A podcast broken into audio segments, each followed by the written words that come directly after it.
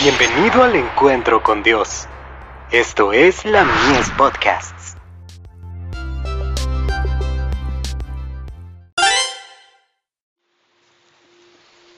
Recibiréis poder. El egoísmo y la deshonestidad eran eliminados.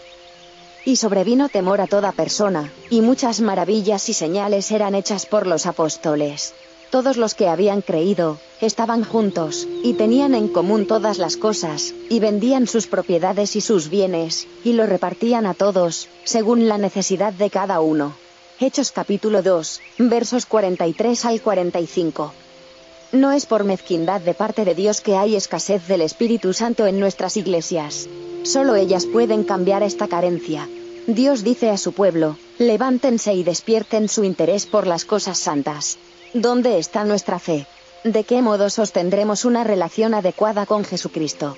¿Lo seguimos en forma estable negándonos a nosotros mismos? ¿Presentamos la verdad en forma comprensible? Cuando Dios derrame su espíritu sobre las iglesias, llevarán fruto para su gloria. La espada del espíritu, recién afilada con poder, cortará con ambos filos. En la viña de Dios hay que realizar una obra seria. El mensaje del tercer ángel tiene que ser proclamado en alta voz sobre la tierra.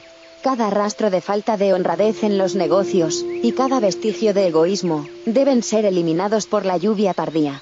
Toda idolatría tiene que ser destruida. Sea derribado cada altar, excepto el que santifica el don y al dador, la cruz del Calvario. Nuevos territorios deben ser añadidos al reino de Dios. Nuevas áreas de la viña moral han de ser cultivadas como huertos del Señor. El honor de la ley de Dios tiene que ser vindicado ante los mundos no caídos, ante el universo celestial, y ante el mundo caído.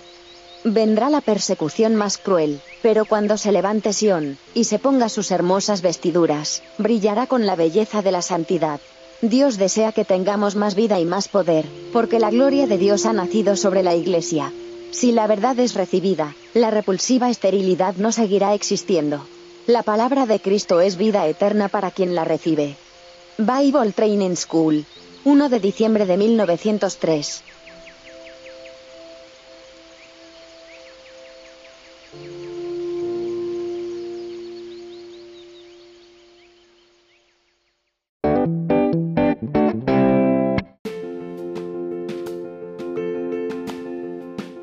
Visítanos en www.ministeriolamies.org para más contenido. Dios te bendiga.